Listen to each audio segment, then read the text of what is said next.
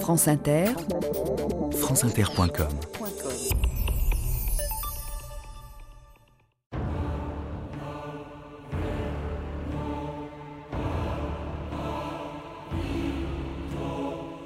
Vivre en bonne société, collégialement, moralement et studieusement.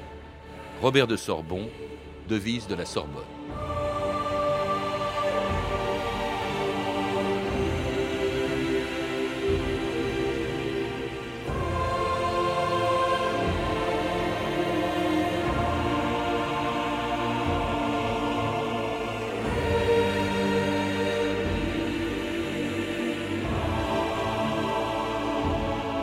2000 ans d'histoire.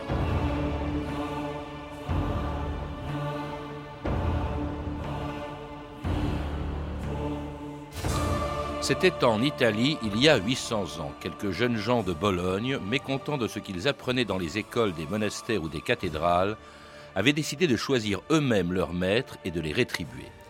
Ils venaient de créer la première université, celle qui, au début du XIIIe siècle, allait servir de modèle à Montpellier, Oxford, Paris, Salamanque, Leipzig, Lisbonne ou Prague.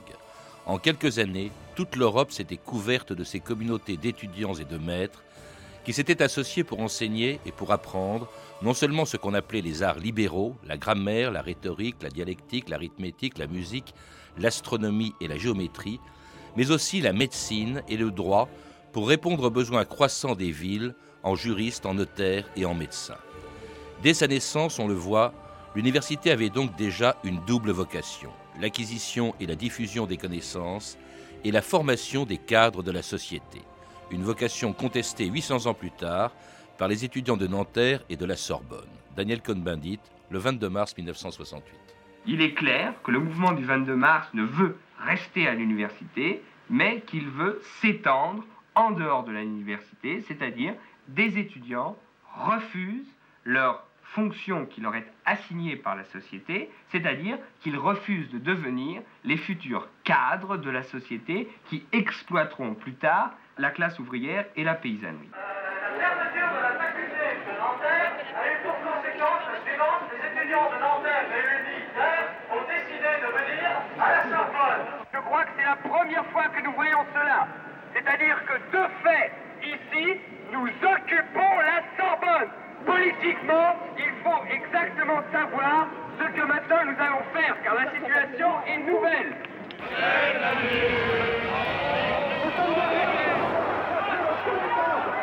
Marie-Laure Le Foulon et Jean-Maurice de Montrémy, bonjour. Bonjour. Alors c'était l'occupation de la Sorbonne en 1968, un grand moment dans l'histoire de l'université que vous rappelez dans un livre, L'Europe des universités, qui vient de paraître chez Gallimard Découverte. Alors les universités qui apparaissent, vous l'écrivez, il y a 800 ans, qu'est-ce qui existait avant Jean-Maurice de Montrémy? Qu'est-ce qui existait? Euh, Quel était l'équivalent de l'enseignement supérieur avant que soient créées les universités? Nous sommes donc avant l'apparition des universités dans un monde qui est très très massivement rural. L'Europe est d'abord une Europe rurale à cause de l'effondrement de l'Empire euh, romain, de toutes les difficultés qui se sont trouvées, de, la supériorité agricole des monastères qui sont les seuls centres de production de richesse et aussi de savoir. Ce qui fait que dans cette Europe d'avant le développement des villes, je crois que c'est un épisode important sur lequel on reviendra, l'essentiel du savoir s'apprend dans les monastères, bien sûr, puisque les moines sont les principaux détenteurs euh, du savoir et surtout ceux par qui les textes et le savoir est transmis. Il n'y a pas tellement d'autres lieux où on peut avoir des manuscrits, des documents et des gens sachant écrire et lire, bien sûr. Et à côté de, des moines, il y a aussi les écoles euh, des évêques, puisque toutes les, ce qu'on appellera plus tard école cathédrale, euh, puisque les évêques aussi ont besoin de prêtres, de prêtres formés, euh, de sachant lire et écrire, etc. Il y a c'est grosso modo les seules formations données. Quant aux, maîtres du pouvoir, si je puis dire, les seigneurs, les seigneurs ont, euh, mais ça c'est pas des écoles, ils ont certains d'entre eux qui, sont, euh, qui apprennent, je veux dire, par un système de précepteurs. Et en général, ces éducateurs qu'ils trouvent sont également des religieux, mais des religieux au service du Seigneur. Ils ne vont pas forcément dans les couvents ou dans les écoles. Vous, vous l'avez dit, donc l'université est contemporaine de non pas l'apparition, mais l'essor des villes et de la bourgeoisie. Oui, il y a une très belle formule de, Raoul Glaber, qui était un moine de l'époque, qui a dit, une formule restée célèbre, que à, partir donc du 12e, 13e siècle, la, l'Europe se couvre d'un blanc manteau de cathédrale. Et Jacques Le Goff l'a très bien suivi euh, la chose en disant l'Europe c'est aussi couvert des cathédrales du savoir que sont les universités. Donc ça veut dire que le, mouvement est très fort. Euh, il y a une remontée économique. Cette remontée économique provoque de la richesse et finalement un surplus de, population. Ce qui fait que très rapidement, euh, les gens vont commencer à se rediriger vers les villes qui sont à l'époque extrêmement faibles. Il faut plus oublier les cités antiques, les cités romaines. Ce qui va être très important, c'est l'arrivée vers les villes, donc le commerce, les échanges, tout ce qui va s'y régler et ce qui va d'abord créer de la richesse, créer des services juridiques importants.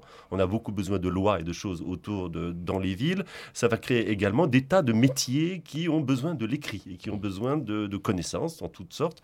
Et bien sûr, euh, l'Église elle-même puisque les villes deviennent un phénomène majeur, va s'y installer, elle va sortir de, la campagne et des monastères pour que se développe une église urbaine avec des cathédrales qui là vont devenir extrêmement importantes et autour de ces cathédrales du savoir. Et c'est pour ça que la ville est inséparable de l'apparition de quelque chose de tout. Alors d'abord, cette vie urbaine, c'est un phénomène politique sans précédent dans l'histoire du monde. C'est complètement original, c'est européen. Et à ça se greffe quelque chose de tout à fait original et d'inédit, c'est l'apparition des universités et en tout cas de toute la nouvelle transmission du savoir. La première à Bologne. Alors pourquoi Bologne? Qu'est-ce qui s'est passé à Bologne pour qu'on dise c'est dans cette ville qu'est née la première université? Bologne, est, Bologne est une ville énorme pour l'époque, 50 hein, 000 habitants, c'est beaucoup mm. pour, le Moyen Âge. C'est une ville admirablement située parce qu'elle est entre la mer et les montagnes. Il y a vraiment un nœud commercial et routier, et même routier par le, par le large, si je puis dire. Donc c'est plein de marchands, plein d'hommes de loi, plein de juristes. C'est donc ils ont besoin, tous ces gens-là ont besoin d'une formation et au fond, ils ne reçoivent pas toujours la formation dont ils ont vraiment besoin, ce qui fait que tous ces étudiants très typiques des populations qui sont de, ce qu'on appelle des bourgeois, des habitants de la ville. Hein. Ce n'est pas les bourgeois au sens où le disait Cohn-Bendit dans le discours qu'on vient d'entendre, c'est les habitants de, la ville. Et bien, ils ont besoin d'études, et bien, ils ont une idée géniale. Comme les profs sont peu nombreux et ont tendance à voyager beaucoup, à aller de ville en ville, et bien, ils se cotisent pour obliger les enseignants à faire des cours, à les faire régulièrement. Et alors, c'est un peu le contraire d'aujourd'hui. Ce sont les étudiants qui obligent les professeurs à être présents et non l'inverse. Et à s'associer dans des corporations, des associations qu'on appelle universités euh, bah, ça sera un peu plus tard, mais pour faire vite, en effet, bah, peu à peu, euh, il y aura le premier problème qui se posera entre les enseignants et, les étudiants, ça sera justement d'essayer de renverser un peu la vapeur. C'est-à-dire que les enseignants, très vite, estiment qu'ils n'ont tout de même pas à dépendre de la demande, parce que les étudiants ont des demandes très utilitaristes et ont tendance à, dicter aux enseignants aussi leurs conditions. Ce fait que les professeurs s'organisent, les étudiants s'organisent, les étudiants s'organisent avec les professeurs, et ils forment un corps, une corporation. et le mot latin pour désigner les gens unis encore, faisant comme un petit univers, si je puis dire, c'est encore l'époque où le macrocosme et le microcosme sont une pensée très importante de la vision du monde, et ben, ce, micro, ce microcosme représentant tout le macrocosme du monde et du savoir, c'est l'union des étudiants et des professeurs dans cette compagnie qui est l'université. L'université, ça veut dire au fond comme une compagnie un modèle aussitôt copié dans tous les pays d'Europe, en France, en Espagne ou encore dans ce qui sera en Angleterre une des toutes premières universités du monde. Je suis venu ici, Milord, dans le souci de discuter du retour de Walter à Oxford. J'ai eu bien peu d'élèves qui aient autant de disposition que votre petit-fils. Mais est-ce bien utile? Walter, avoir 20 ans et être aussi brillant me paraît décisif. Il serait dommage de ne pas continuer vos études, c'est pourquoi j'insiste. La connaissance est une force qui donne plus de victoires que n'en donnent les guerres. Il y a tant à apprendre, et rares sont les hommes capables de s'y consacrer. Chaque pays a, a des connaissances qu'il faudrait ajouter aux nôtres.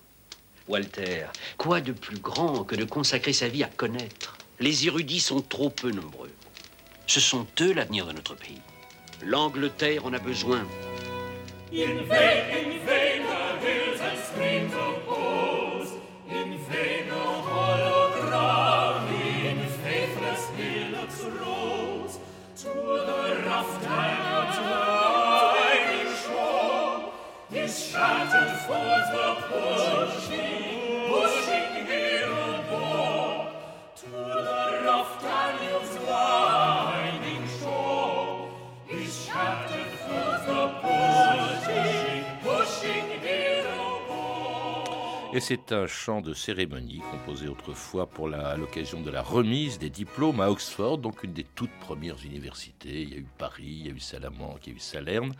Et alors, des universités qui très vite s'organisent et même euh, sont en quelque sorte reconnus par les États, reconnus aussi par le pape. C'est lui qui fixe les premiers règlements et notamment un qui m'étonne, un droit, un privilège que reçoivent les premières universités, le droit de grève, Jean-Maurice de Morumi. Alors avant d'arriver au droit de grève, il faut se demander en effet pourquoi le pape est intervenu. Eh bien simplement parce que l'enseignement y est prodigués essentiellement par des clercs, hein, des clercs, des religieux, prêtres ou non prêtres, mais des religieux. Euh, ils parlent tous le latin, les cours se font en latin, qui est la langue de, l'Église et qui est la langue du savoir à l'époque, ce qui permet donc une circulation internationale, ce qui fait que la seule puissance internationale de l'Église, eh bien, c'est la papauté romaine. Et donc ça, c'est extrêmement important parce que euh, c'est Rome, avec son pouvoir, qui va garantir à toute personne ayant réussi ses études ce qu'on appelle une licencia docendi, c'est-à-dire une licence d'enseignement et l'avantage de cette licence euh, qui est reconnue par les universités, c'est qu'elle est valable partout. Si vous avez reçu la licencia Dockendi de Paris, vous pouvez enseigner à Oxford, vous pouvez enseigner à Rome, et réciproquement, quel que soit l'endroit d'Europe où une université reconnue par la papauté euh, existe, vous pouvez enseigner, ce qui explique donc l'universalité de l'université. Alors le droit de grève apparaît, si je puis dire, un peu dans cette affaire-là, parce que, comme on l'a dit, l'université, c'est une compagnie, une association d'étudiants et de professeurs qui doit échapper, puisqu'elle est internationale et puisqu'elle est liée à l'indépendance du savoir, d'une certaine façon, représentée à l'époque par l'Église, elle doit échapper à la mainmise des princes, à la mainmise des maîtres des villes, à la mainmise des seigneurs qui ont tendance à vouloir déjà euh, un peu être plus directifs. Et donc, il y a des disputes. Euh, ils ont une vie en commun tout de même, hein, tous ces gens-là. Ils se disputent aussi avec les bourgeois du coin parce que les étudiants, bien que clairs ou futurs clairs, sont très agités. Les Carmina Burana qu'on a entendu au début de l'émission le, le rappellent. Et donc, il y a de telles heures qu'à Paris, sous Philippe Auguste, des archers tirent sur les étudiants. Les étudiants lynchent des archers. Ça se passe comme ça. Mais l'université décide euh, de faire grève, c'est-à-dire euh, de se retirer de la ville. Carrément, l'université s'en va. Paris se retrouve sans Déjà turbulente. Hein. Et alors, ça va se reproduire dans la jeunesse de Saint-Louis, quand Saint-Louis est encore jeune homme. Et euh, pendant presque deux ans, il n'y a plus d'université à Paris. Ils sont partis dans une grande ville de province. Et euh, alors, on s'aperçoit à ce moment-là que sans université, tout est bloqué. Parce que, euh, au fond, tous les rouages, tous les gens qui font les cadres de l'État, du commerce, de l'Église, etc., ne sont plus là. Ça pose des tas de problèmes au pouvoir. Et ce droit de grève, il va être maintenu jusqu'au lendemain du procès de Jeanne d'Arc, où le pouvoir va récupérer, interdire cette sorte de sécession des universités. Mais bon, vous verrez dans le livre pourquoi euh, l'université de Paris s'est si mal débrouillée sur le droit de grève euh, après. En tout cas, des universités dans lesquelles on apprend euh, des choses qui étaient déjà connues, des, ce qu'on appelait les arts libéraux, c'est-à-dire la grammaire, la rhétorique hein, très importante, la dialectique, l'arithmétique, la musique, l'astronomie et la géométrie, mais aussi des matières nouvelles comme le droit à Salerne ou encore la médecine à Montpellier, où étudiait un étudiant du XVIe siècle, un certain Michel de Nostredame, plus connu sous le nom de Nostradamus. Cette femme est morte empoisonnée. Question. On trouvera le poison dans lequel des organes. Monsieur de Nostradame, voudriez-vous éclairer vos confrères étudiants? La réponse que vous souhaitez entendre est dans les reins. Les plus récents examens faits par le docteur Rabelais de Paris révèlent que de très grandes concentrations de poison peuvent aussi se trouver dans le foie. Paris complètement absurde. Si l'école de médecine qu'on a créée à l'université de Montpellier est la meilleure en Europe, c'est parce que nous pouvons y disséquer des cadavres. Monsieur de Nostradame, avant de vous conférer un diplôme de docteur en médecine, je vous conseille très fortement d'apprendre ce que nous vous enseignons. Je n'ai pas de temps à perdre avec des étudiants tels que vous. Montpellier, donc très connu pour ses études en médecine, avec d'ailleurs un, étudiant que l'on vient d'entendre en train de, discuter avec, euh, avec son professeur. C'était important justement, il y avait quand même, euh, c'était pas simplement un cours magistral, il y avait ce qu'on appelait les disputes, Jean-Maurice de Mormy, dans l'université. Il y avait même assez peu de cours magistraux, c'est que de temps en temps, le, enfin, les, mes maîtres prenaient la parole, et ils prenaient la parole en général, pour tout ce qui était littéraire, si je puis dire, ils prenaient la parole pour commenter un texte et donc les étudiants écoutaient son commentaire et c'est grâce à ce commentaire qu'ils s'instruisaient.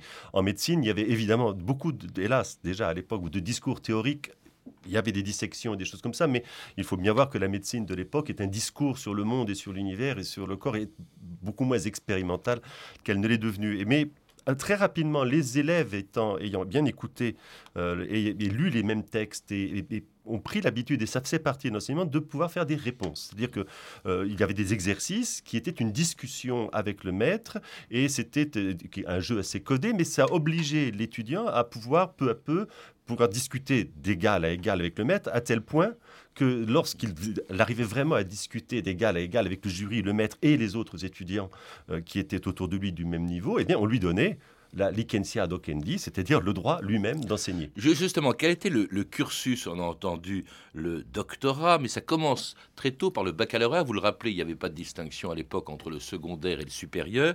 Le baccalauréat, la licence qui permet d'enseigner, la maîtrise et le doctorat. D'ailleurs, les, mots sont les mêmes aujourd'hui. Les mots sont restés les mêmes. On, a, on dit master, mais enfin, master, ça vient de la même racine latine que, que, le reste. C'est l'ex-maîtrise, si je puis dire. En, fait, en fait la durée des études au Moyen Âge, pour, les, pour ceux qui en font, pas tout le monde, c'est grosso modo ce qui va de notre lycée à l'actuel master. C'est à, peu près les mêmes âges.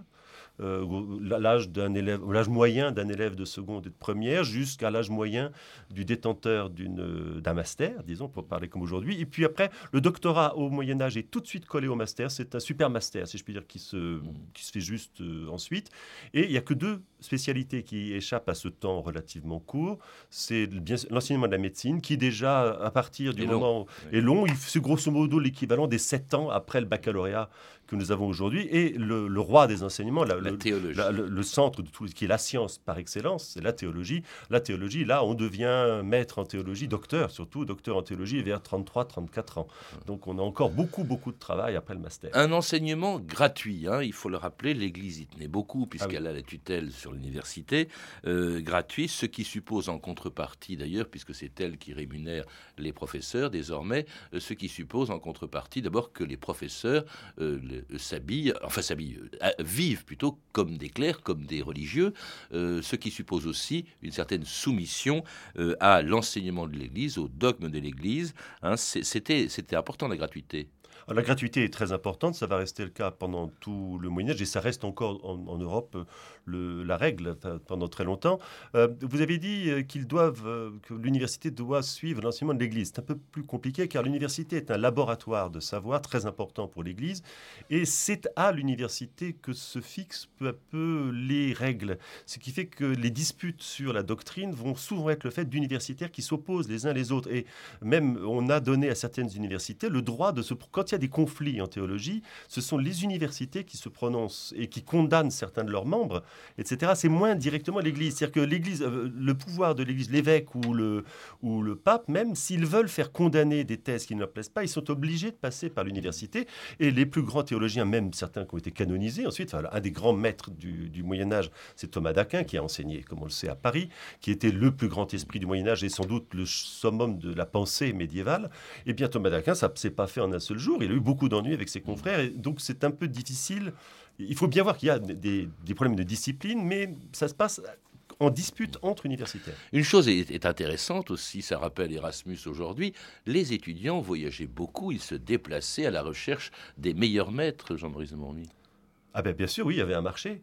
Euh, d'abord, il y avait les bonnes facs, euh, enfin pas les bonnes universités dans lesquelles on voulait enseigner. Donc, ben, on essayait d'aller dans les meilleurs. Pour ça que Thomas d'Aquin est venu à Paris. C'était la plus importante université du Moyen Âge. Et puis les étudiants eux-mêmes, pour divers besoins, oui, voyageaient beaucoup. Alors ce, ce qui est très intéressant, c'était avant la grande rupture des guerres de religion, du protestantisme, du catholicisme, la rupture de l'Église d'ailleurs, c'était la, venue massive pendant très longtemps d'étudiants du nord de l'Europe. Ça a été très important dans toute la formation intellectuelle du nord de l'Europe, qui bientôt a eu ses propres universités. Il y avait même le besoin de faire le voyage pour aller vers Paris, puis après pour aller vers les grandes universités italiennes et bien sûr pour aller à Rome. Et ça a été un, mouvement d'idées constant durant tout le Moyen Âge et même la Renaissance. Parmi ces universités italiennes, bah, il y avait Pise, il y avait Padoue, où enseignait Galilée.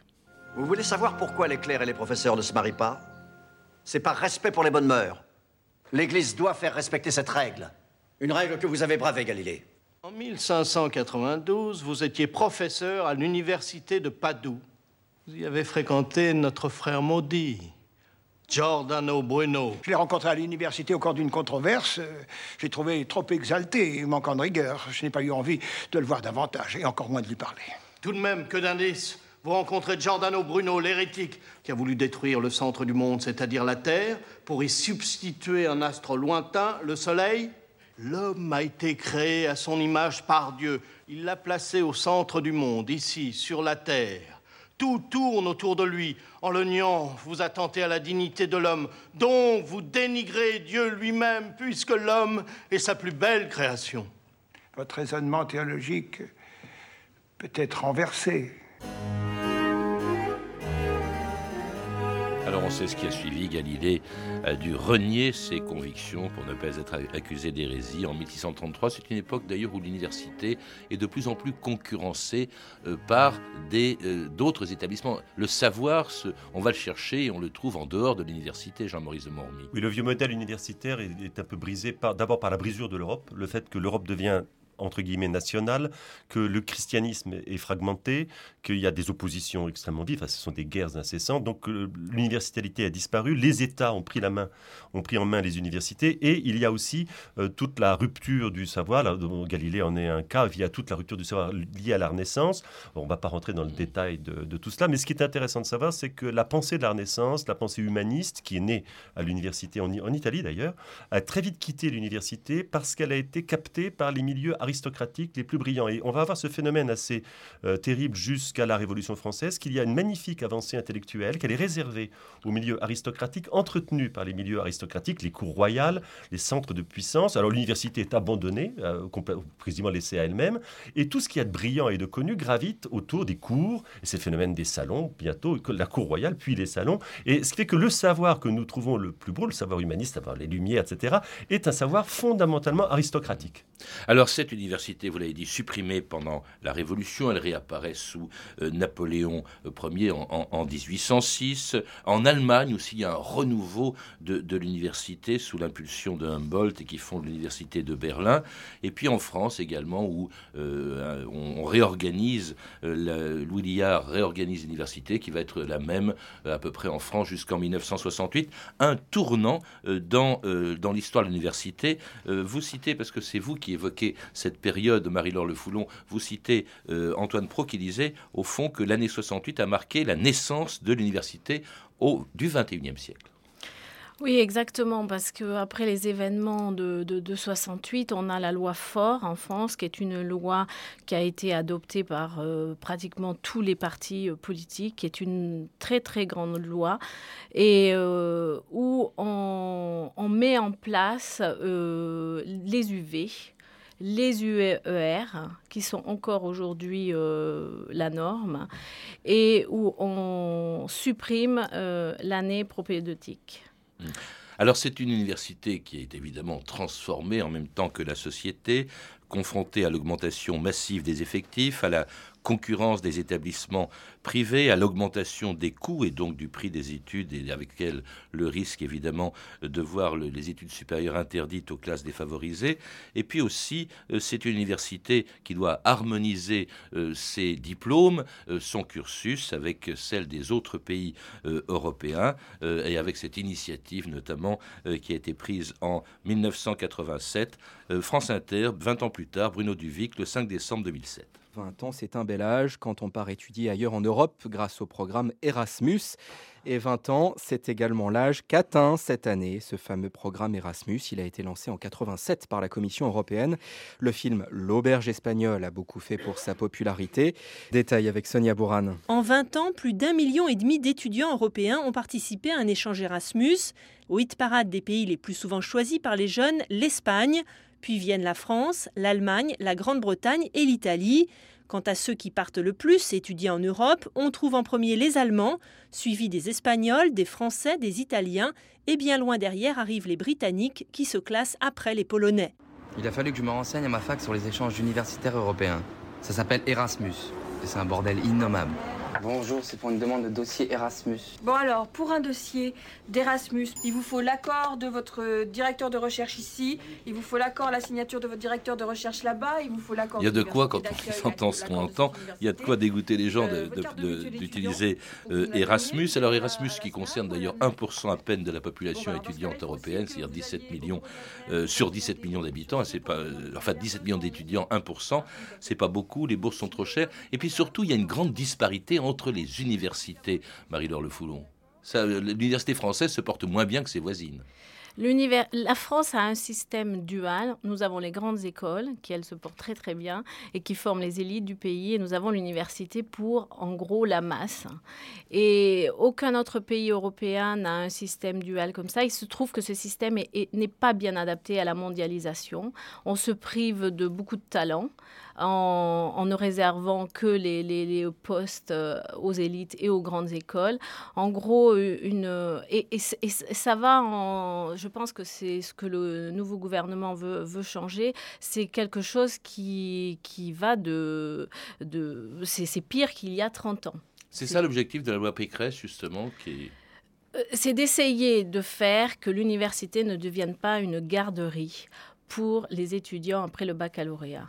Je crois que avec 80% d'une tranche d'âge au baccalauréat, euh, ça veut dire qu'on n'a pas bien orienté euh, les élèves. ils se retrouvent à l'université, beaucoup en sociologie, psychologie, euh, en sciences humaines, qui sont véritablement des, des sas qui ne déboucheront sur aucun métier, sur, sur rien du tout. Pendant ce temps, on s'est privé peut-être de bons techniciens, de gens qui, en Allemagne ou en Angleterre, auraient été orientés dès l'âge de 12 ans, par exemple, en Allemagne, et qui aurait fait de, merveilleux techniciens ou de merveilleux cadres de la société. Justement, on a entendu au début euh, Daniel Cohn-Bendit évoquer cette crainte de beaucoup d'étudiants, au fond qu'on laisse tomber les filières qui n'offrent pas de débouchés pour se concentrer, pour fabriquer au fond les cadres de la société, une université très utilitaire. Cela dit, c'était un peu le cas au début, c'est à ça que servait l'université du Moyen Âge.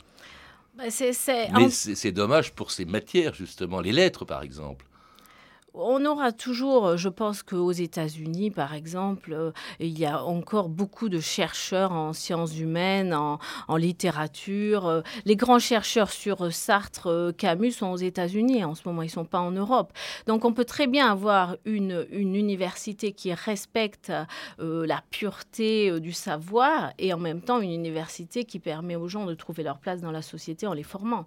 Je suis frappé d'ailleurs de voir en lisant votre livre, Jean-Maurice de Mormy et, Marie-Laure Le Foulon, c'est que sur l'essentiel, ça n'a pas changé, le vocabulaire est un petit peu le même, les vocations sont un peu les mêmes, transmission du savoir, acquisition des connaissances, formation également des maîtres, euh, c'est assez extraordinaire.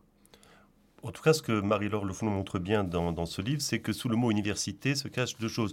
Et, l'exception française dont, auquel on fait allusion et que justement Mme Pécresse tente de résoudre, c'est de faire que l'université soit comme dans les grands pays européens, un endroit comme en Angleterre, en Allemagne, où il y ait des enseignements scientifiques, il y a de la recherche, il y a beaucoup de moyens, il y a toute une symbiose avec les entreprises, etc. C'est le cas notamment, euh, Marie-Laure Le Foulon en parle en Angleterre. Et en France, on est resté segmenté en toutes petites unités qui ne se parlent pas les unes les autres. L'Europe des universités, c'est donc le titre de votre livre, Marie-Laure Le Foulon et Jean-Maurice de Mormy, un livre publié aux éditions Gallimard dans la collection Découverte vous avez pu entendre des extraits des films suivants La Rose Noire d'Henri Hathaway, Nostradamus de Roger Christian, édité par Metropolitan Film, L'Auberge espagnole de Cédric Clapiche, disponible en DVD chez Studio Canal, ainsi qu'un extrait du téléfilm Galilée ou L'amour de Dieu de Jean-Daniel Verreg, édité en DVD par Coba Film Vidéo. Vous pouvez retrouver ces références par téléphone au 32 30, 34 centimes la minute ou sur le site franceinter.com. C'était 2000 ans d'histoire. À la technique, Patrick Henry et Sophie Moreno. Documentation et archivina, Emmanuel Fournier, Claire Destacan et Franck Olivard. Une réalisation de Anne Kobilac.